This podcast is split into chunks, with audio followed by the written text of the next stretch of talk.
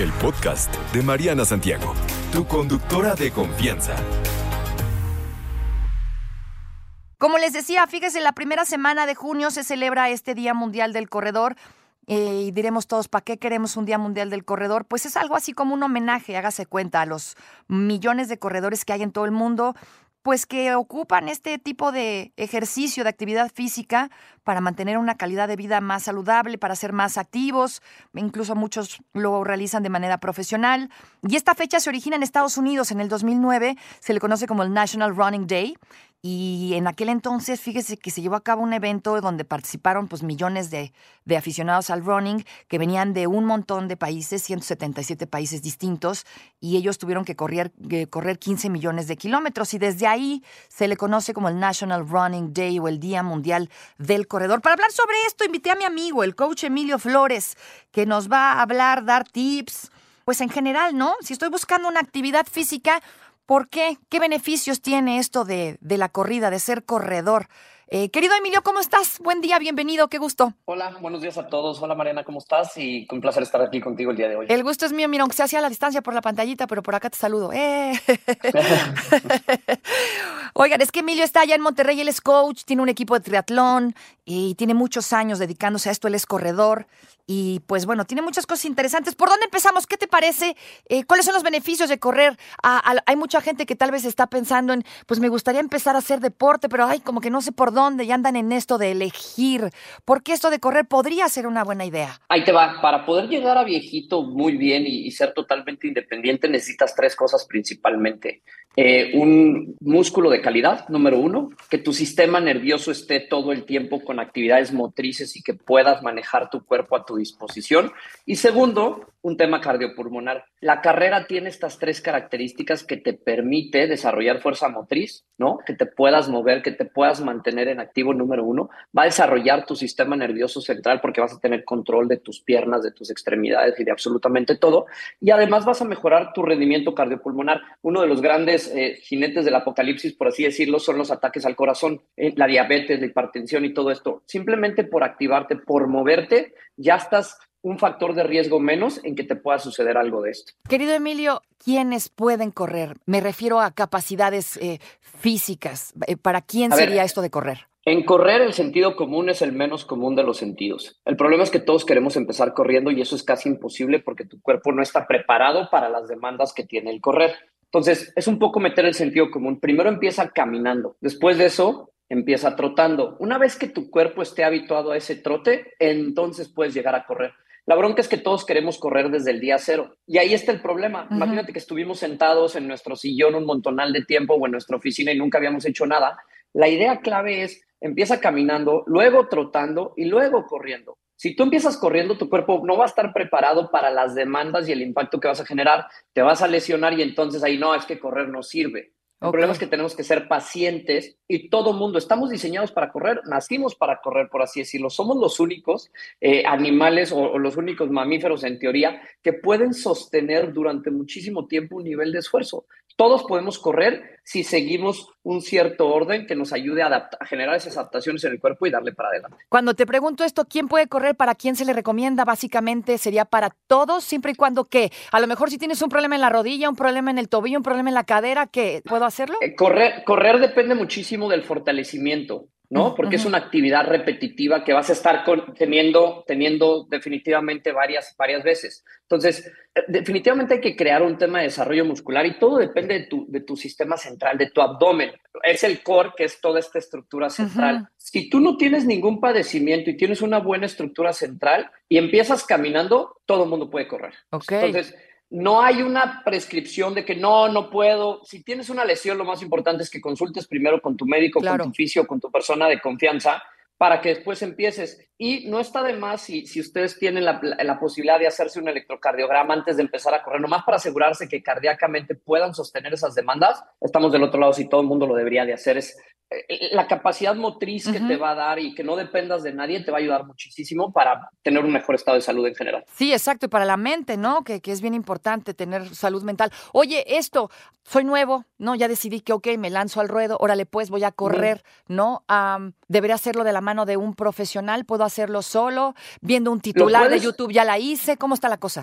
Ahí te va, lo puedes hacer tú solo, pero trabaja por incrementos y moviendo más o menos la carga de una semana a otra o incrementando entre un 5 a un 10% más. El tema es a qué esfuerzo lo voy a hacer. La mayoría de nosotros, si tú vas a hacer ejercicio o vas a correr mientras puedas cantar o platicar, vas a generar condición física. Ok. Ok.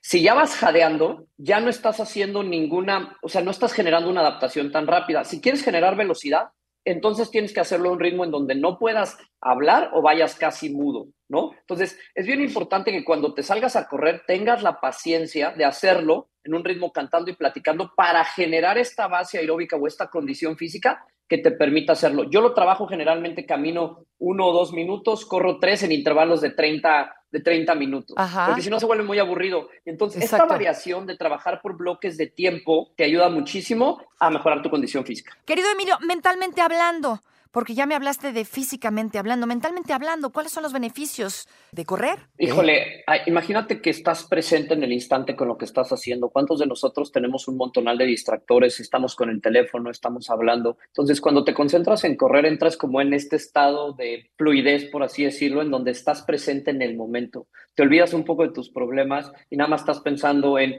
cómo te sientes, qué está pasando y tienes un diálogo interno contigo y eso ayuda muchísimo al manejo del estrés. Muchas personas lo utilizan como un medio de meditación. ¿Y por qué? Porque además te estás controlando tu respiración. Entonces, si puedes lograr ese, ese movimiento, ese cassette, es un poco lo que pasa también con la natación, eh, tiene beneficios para poderte desconectar y poder encontrarle soluciones a veces a muchas cosas que traemos en la cabeza. Exactamente, porque estás muy enfocado, ¿no? Vienes en lo tuyo, no, no hay tantos distractores, tienes toda la razón, qué maravilla. Oye, pon tú que ya, ya decidí que voy a correr, ¿no? Ya hasta me compré mis tenis, ya, ya me compré mi shortcito y estoy listo para salirme a correr.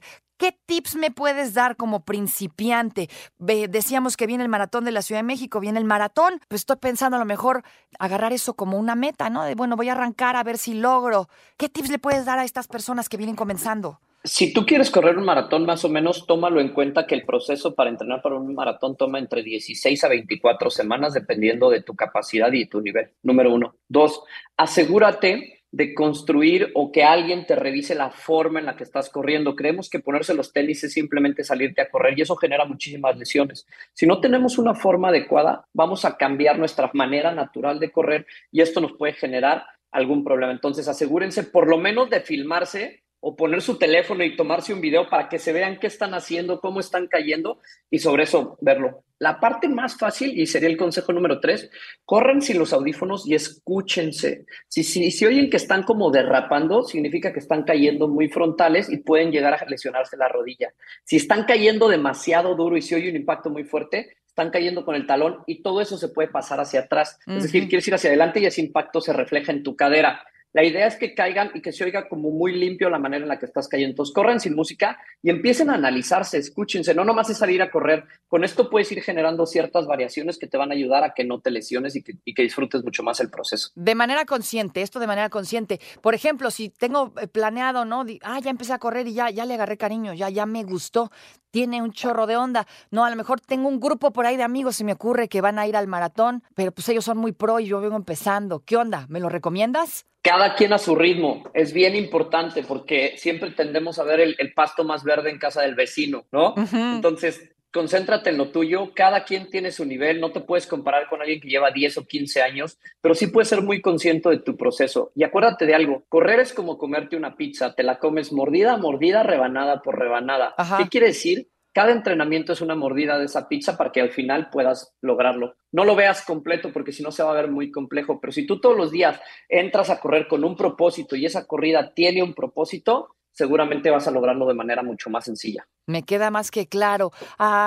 estoy preparándome para el maratón de la Ciudad de México. Tal vez ya tengo un, medio un nivel, no ya tengo a lo mejor un año, dos años corriendo. ¿Qué recomendaciones le puedes dar a estas personas, querido Emilio? Cuida muchísimo tu hidratación. Asegúrate de calar o de probar el paso al que quieres lograr o el tiempo que quieres lograr por lo menos unas dos horas y media continuas para que puedas verificar y el día del evento no salgas como el borras y y revientes.